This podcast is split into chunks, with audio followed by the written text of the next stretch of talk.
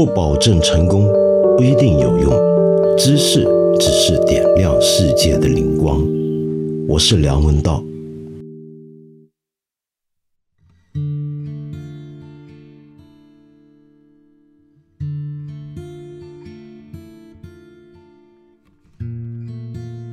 上星期呢，我没有办法正常做节目，所以在星期三和星期五呢，上个星期三和星期五准备的都是一些之前录好的节目，先在这里向大家说一声抱歉。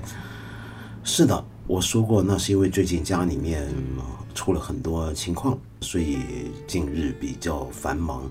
很多时候，该要做节目的时候呢，都没有办法正常的坐在房间里面好好准备、好好录音，于是就收到了很多朋友的慰问跟问候。我在这里呢，要先感谢各位对我的关心，谢谢你们。事实上，我的情况比起现在在全世界受苦受难的人而言，其实轻微的太多太多了。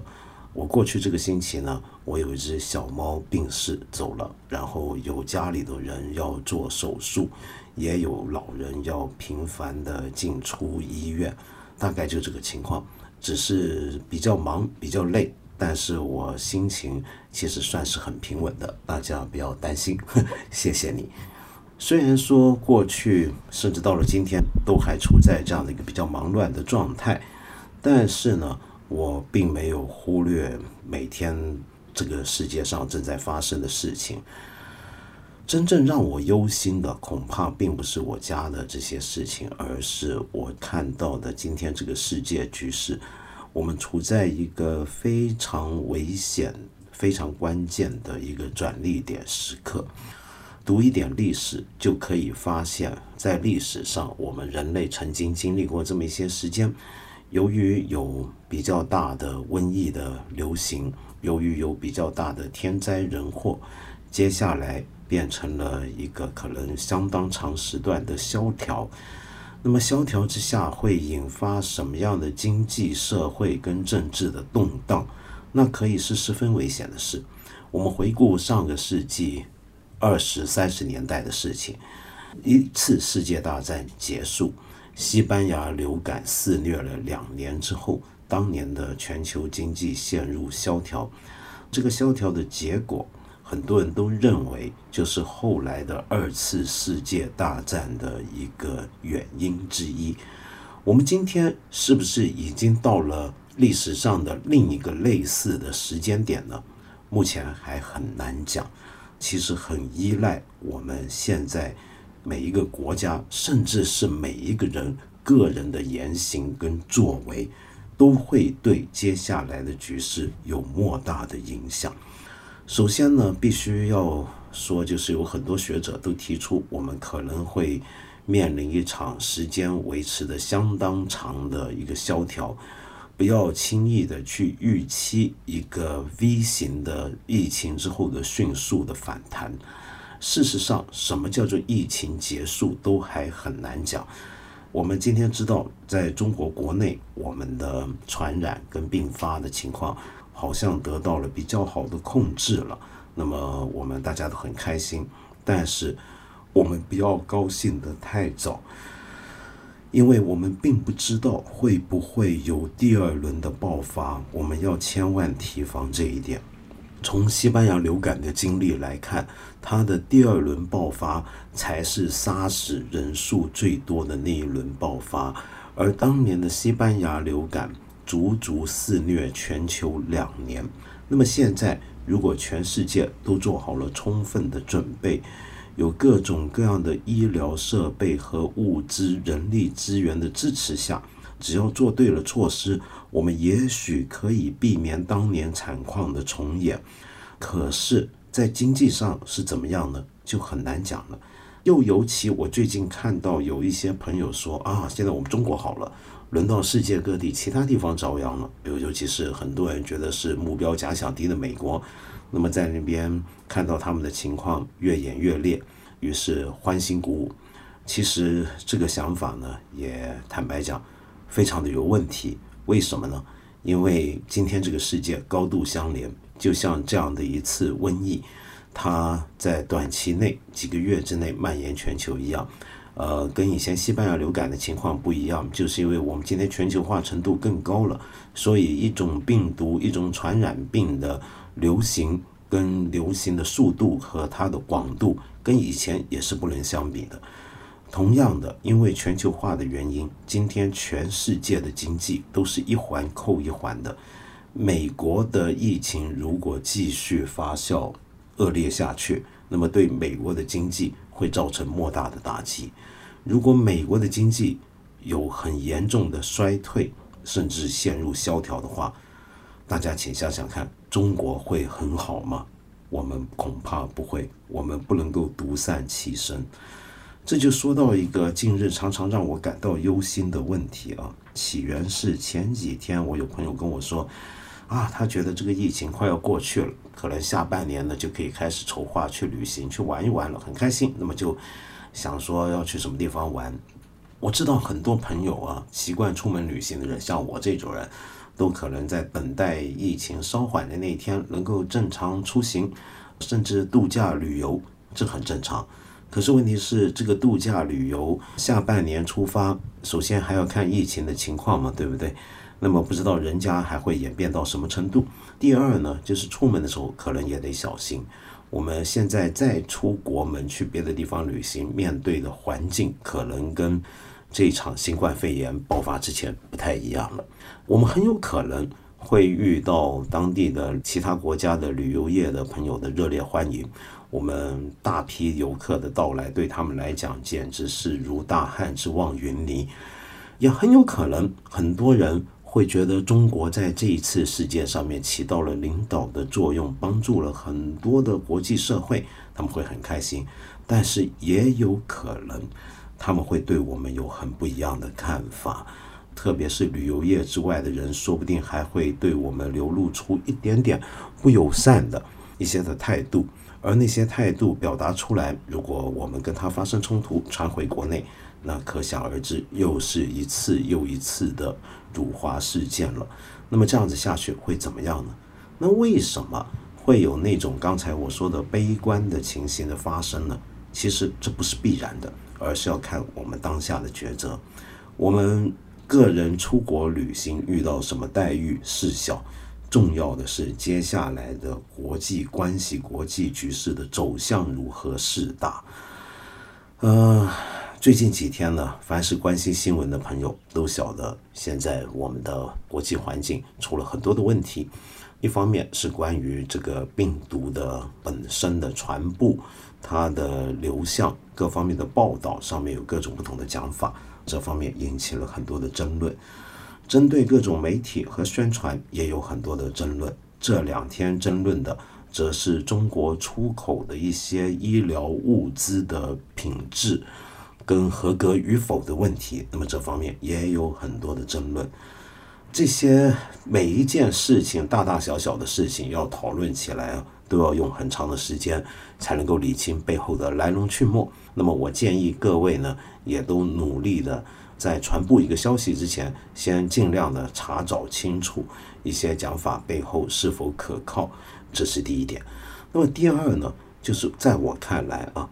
无论如何，先不管今天那些所有的争论，它的背后的情况怎么样，孰是孰非？有一点，我始终觉得，这么多年来，我都觉得我们应该要尽量在意的是什么呢？那就是现在我们整个大家应该有的一个集体的态度。我自己觉得，面对这场肺炎，如果要展现我们中国是一个负责任的大国的话，其中要做到的一步，就是我们真的要认真负责的去先做一些检讨工作。这个检讨工作不是检讨给全世界看，而是也要为国民负责。当初这场肺炎，我们知道，就算现在我先不说这个源流在哪，在这个源流到这个爆发的初期那个阶段，我们今天都知道，我们当初是错失了一些关键时刻，我们是错过了。更好的出手制止它蔓延的时刻，那么当时到底发生了什么事情？我们一定要把这些搞清楚。这样子，我们不只是对我们中国人负责，而且在向全世界看到我们负责任。第二呢，那就是要了解到我们国家首先遇到这场新冠肺炎的打击，我们首先初步的克服了它带来的第一轮的影响。那么，我们这里面有很多很宝贵的经验和方法和手段，这些都是应该和全世界分享。但是和全世界分享之余，并不表示只有我们的做法才是最好的。我们还要看到，在东亚几个地区跟国家，其实做的也都相当不错。这里面的经验，其实我们大家东亚各国是能够整合出一套我们特殊的东亚经验。比如说，我们之前提过的口罩问题，我这两天看到，好像很多欧美国家跟他们的卫生专家。也改变想法，认为我们东亚地区对口罩的使用习惯，在对抗新冠肺炎的时候是有效的。好，那么像这些就是我们地区的一个经验，我们应该整合出出来。然后我们还要期盼什么呢？就是这样的经验，包含的不只是很正面的经验，可能也包含很负面的经验，比如说。我们非常果断决绝，那么有些媒体形容是很戏剧性、很夸张的，做了大规模的封城、跟封锁，还有隔离。那么这些做法比较有效的隔断了病毒的传染，但是同时也会带来很多经济和社会上的后遗症，或者说是代价。那么我们把这些经验分享出去，应该要期盼的是什么呢？是人家。能够在我的经验之上学得更好，怎么样避免我们曾经出过的问题，我们可能犯过的错误，但是学到了我们的长处，我们应该是盼着人家要表现得更好。那这样的心态，在我看来，才是一个真正中国人该有的心态。然后期盼人家比我们更好，这是一个心态问题。第三是什么呢？那就是我们怎么样去。输出援助，或者是卖出全世界都需要的一些的物资，这就是这几天大家都在谈问题。既然是一些物资的输出或者交易，任何正常的交易本来就应该要有品质的保证，更何况眼下的人命关天的当头呢？那所以我们要输出合乎规格、合乎国家认证、可靠可用的物资给全世界。所以，综上所述呢，我基本上讲的就是三点：第一，我们自己要展现出一个公开透明的追责的一个过程，然后这是给我们国民交代，向国民负责，同时也让全世界看到我们是这样的一个严谨、认真、客观的态度来追究自己的责任的时候，我们是一个可靠的、值得信赖的一个国际伙伴。第二。则是让别人看到你这个国家的可靠，这是次要一点的事情。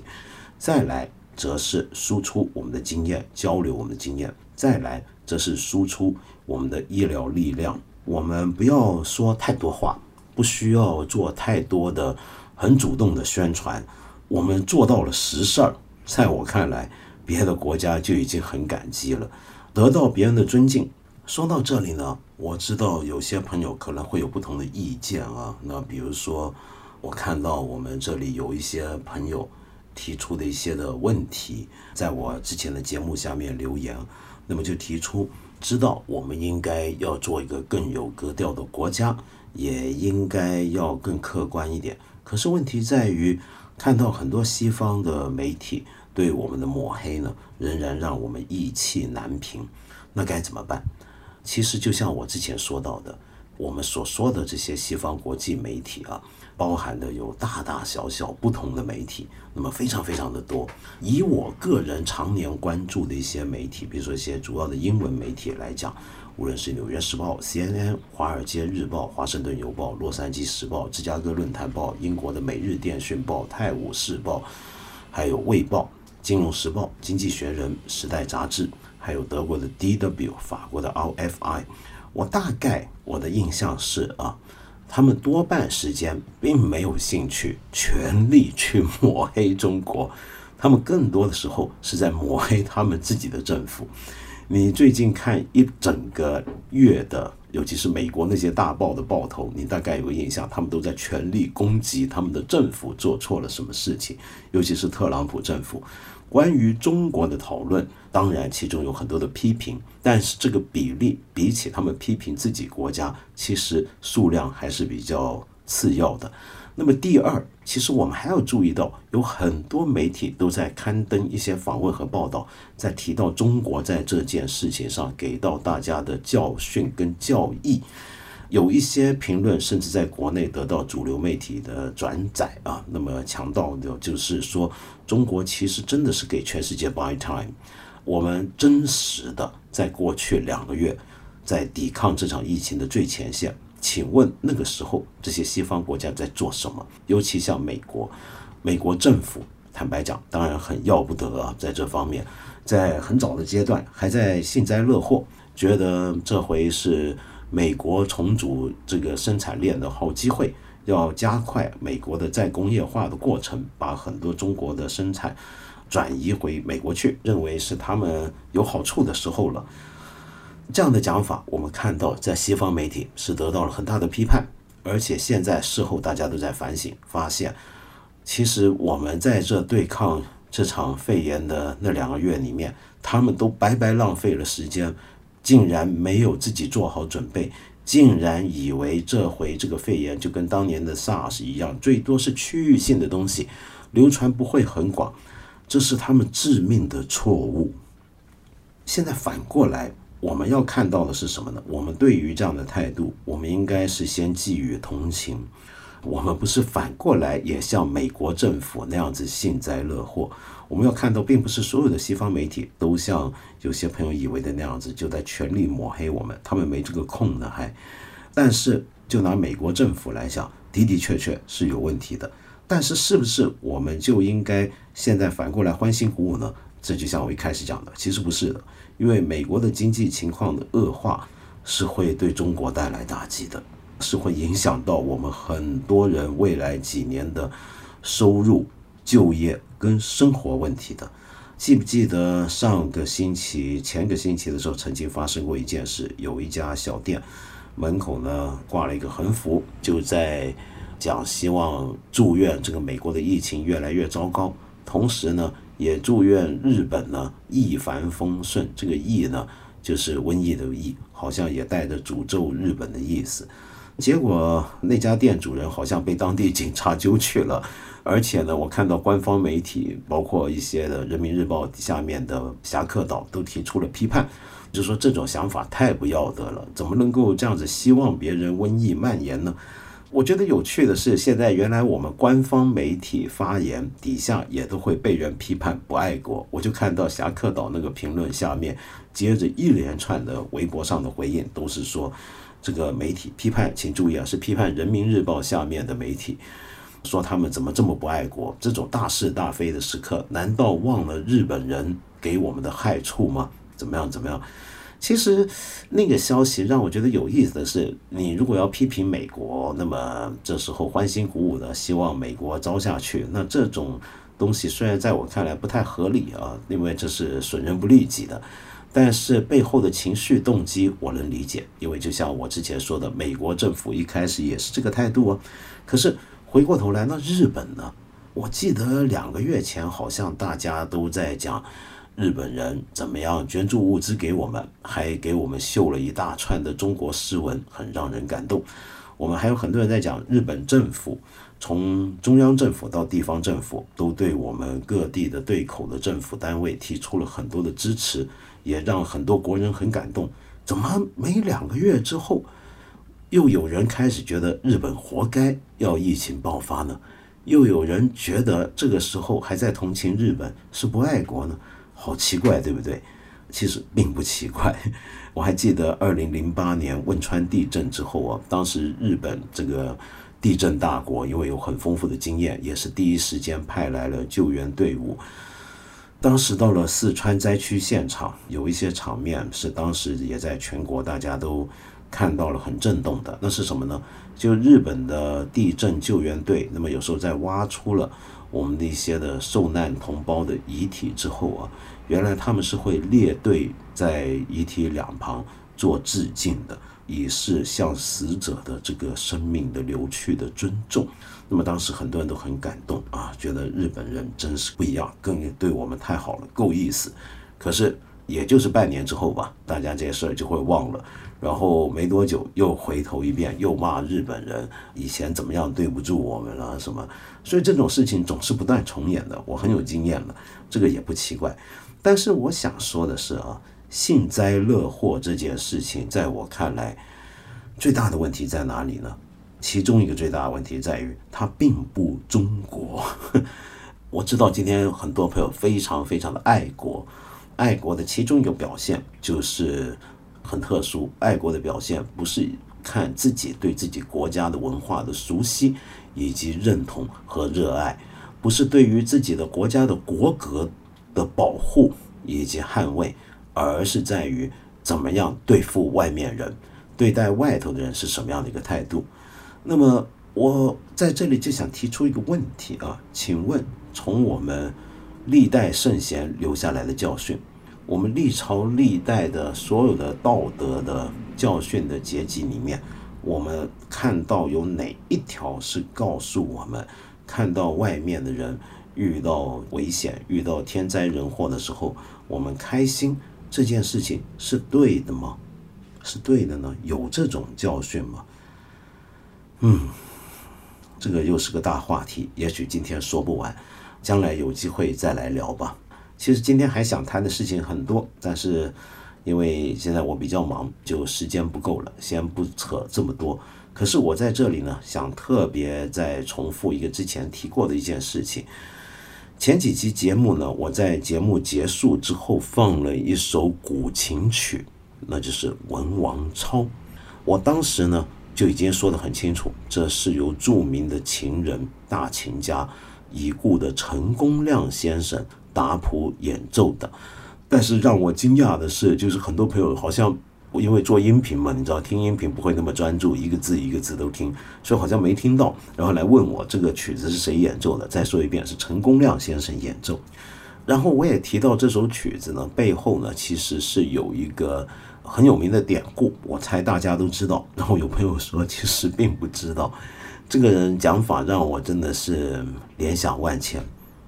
你知道我这么多年做读书节目，比如说从《一千零一夜》到各大大小小的音视频，很多时候我并没有很着力去介绍我们中国人自己的古典，为什么呢？一来是因为我觉得自己资格不够，讲得不够好；二来呢，则是因为我觉得今天在讲国学、讲中国古典文化的人在所多有，都是行家，讲的都比我好。第三，更重要的是什么呢？我总认为，今天在我们这过去十年来高谈三个自信，尤其是要高举文化自信，上上下下都这么爱国，那么乃至于今天爱国成为我们最高的道德的品德的时候，那么大家应该对中国文化肯定也是相当熟悉了解，不需要我再多废话。所以过去这么多年来呢。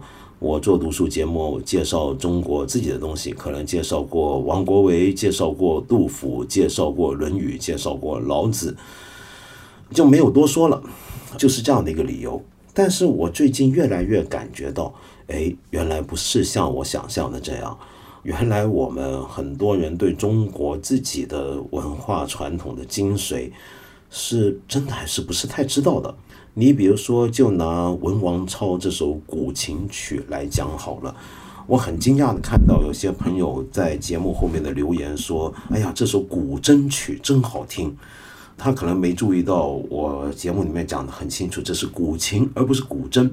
但是就算没注意到我讲，我让惊讶的是什么呢？原来大家是听不出来古琴跟古筝的分别。古琴跟古筝是我们中国最古远的乐器。古筝最早是中国春秋就有的了，然后更不要说伯牙子期高山流水的故事，我觉得真的是应该逢中国人都听过都知道，对不对？那么再说啊，古琴这件事情，其实古代根本不叫古琴，那就叫琴。古琴这个讲法是我们到了现代才有的讲法，那就是可能是到了二十世纪二三十年代之后，因为钢琴的传入，那么为了要区别出这些西方的琴，所以我们才把中国自己原有的琴叫做古琴。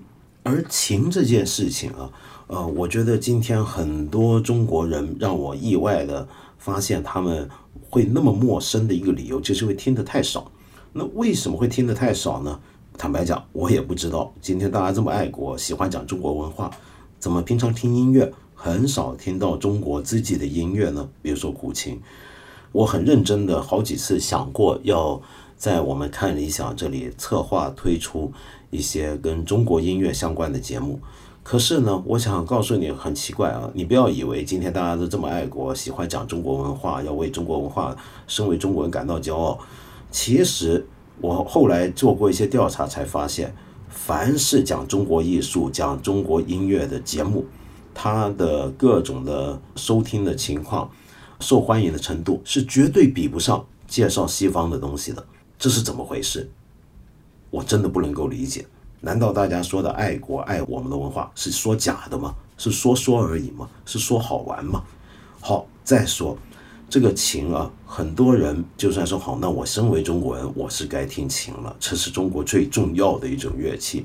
可是听着听着觉得不好听，那为什么不好听呢？很坦白讲，你初初听下去，它确实不好听，因为我们今天说好听指的是什么？主要是我们考究它的旋律怎么样，它的节奏怎么样。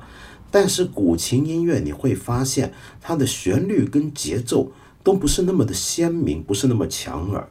它不是我们今天的耳朵所能够习惯的。我们的耳朵其实已经被高度西化了。我们的耳朵这个被高度西化，还不是一般意义上的西化。比如说，我们一般人听古典音乐。西方古典音乐可能也不一定很容易听得进去。我所说的这个西化，是被现代以来的西方流行歌曲塑造了我们的聆听方式以及听觉的感知，使得我们不太容易接受有益于这一套系统的一种的声音系统。比如说，我们对自己中国的东西，当然不一定能够听得下去了。在这个情况下，我们对印度的，我很喜欢印度音乐，比如说伊朗音乐。北非的音乐，还有我热爱的印尼甘美朗音乐，可能我们都不一定那么容易听得下去。那为什么中国自己的一种独特的音乐体系跟声音，是今天的中国人的耳朵所不能够适应、所陌生的呢？那么该怎么办呢？怎么去听好它呢？那就要去掌握清楚。就拿古琴来讲，它特殊的地方，我们应该认真去欣赏的地方在哪里呢？我举一个简单的例子，你会发现啊，同样的一首古琴曲，你如果学过西乐的话，你用钢琴去弹，你会发现好难弹。你弹得出几个音高，但是怎么样都不对劲。为什么？因为你发现，在用西方乐器、用西方乐谱去演奏中国古琴的音乐的时候，里面一些最重要的东西全部都不见了。那些最重要的东西是什么呢？用我刚才提过的陈功亮先生的讲法来讲，那就是韵，而不是旋律。韵，韵到底是什么啊？这就复杂了。你比如说，我们可以很技术性一点讲，很或者很粗糙的讲，我们中国音乐在音的呈现的时候是有头、有肚子啊，有腹、有尾的。就同一个音出来啊，它那个出现的刹那时候，它的头。比如说，古琴里面指法中会用到的柱、用到的斗、用到的换这些指法，会表达出它的刚才我说的几种过程。然后这个音出现之后，它的腹和尾会经过可能很长很短的一些的曲折变化，然后展现出一种复杂的状态。这个东西就叫做韵，不太好理解。我建议你再听一遍，我等一下要再放一次文王超给大家欣赏一下，你试试看。可能一开始听不进去，但是你多听几次，文王超是不容易听的。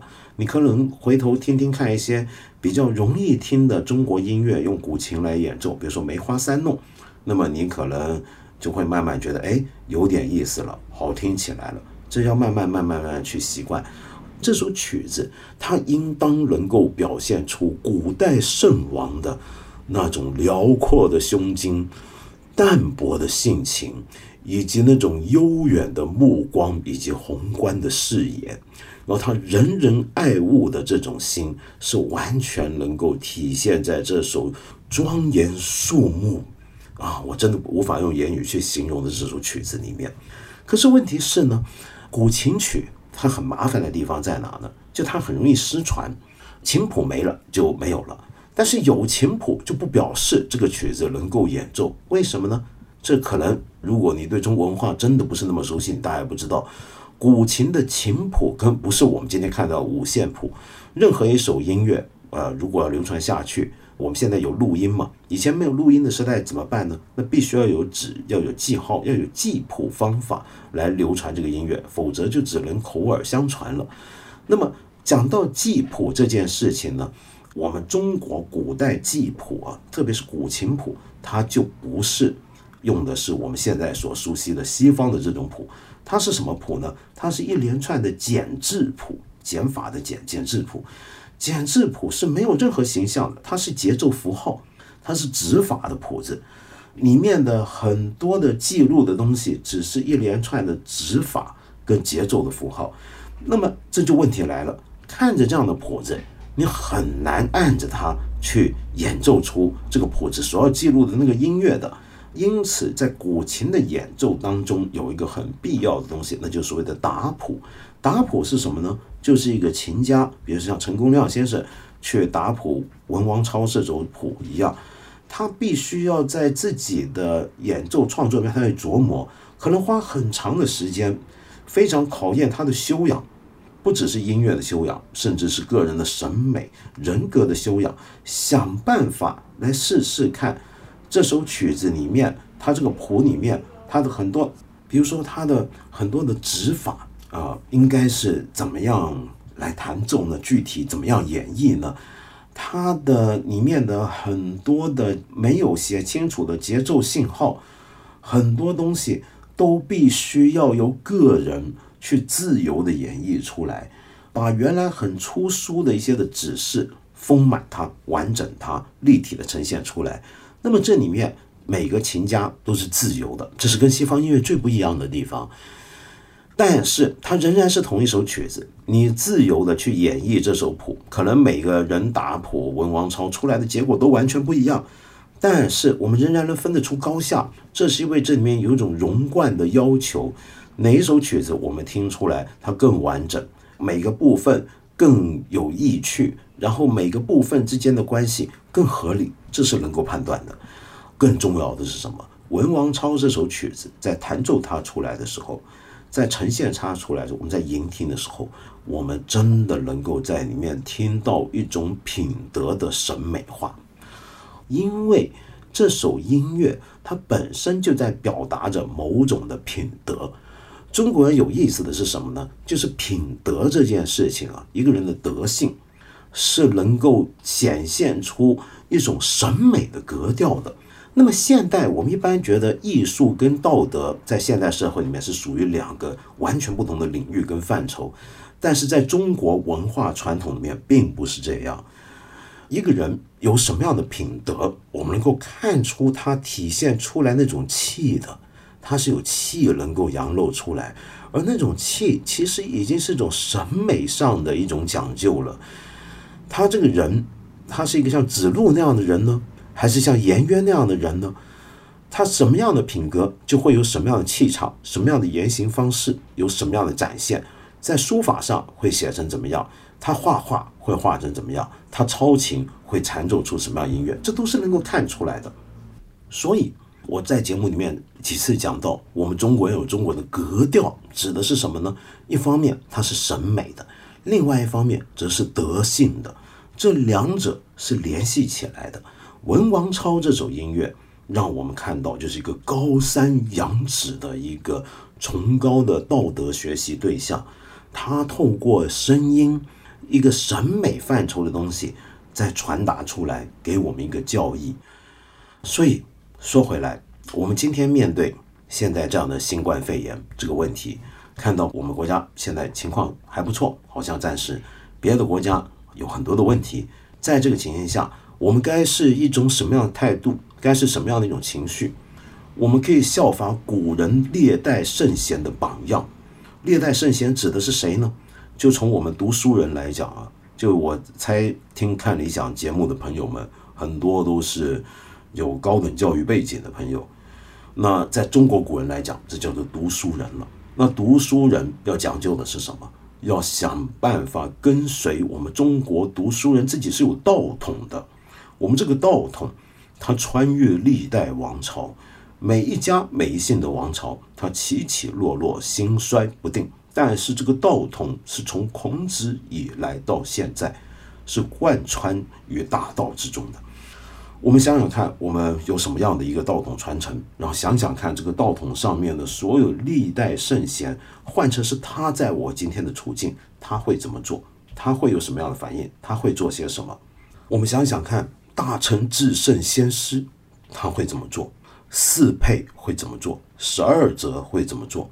想想看，诸葛亮、范仲淹、文天祥、陆秀夫、方孝孺、黄宗羲、王夫之、顾炎武。想想看，朱子，想想看陆子，想想看王阳明。他在我们今天这个情况下，他会是怎么样的人？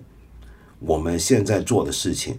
是不是这些我们真正尊敬的中国文化的脊梁这道道统上能够认可的一个态度跟事情呢？啊，我想起来这个我在本科念书的时候，在香港中文大学哲学系，我们创系的老师啊，当年也就是海外新儒家里面的大哲学家唐俊毅先生呢，曾经有一次在讲课的时候。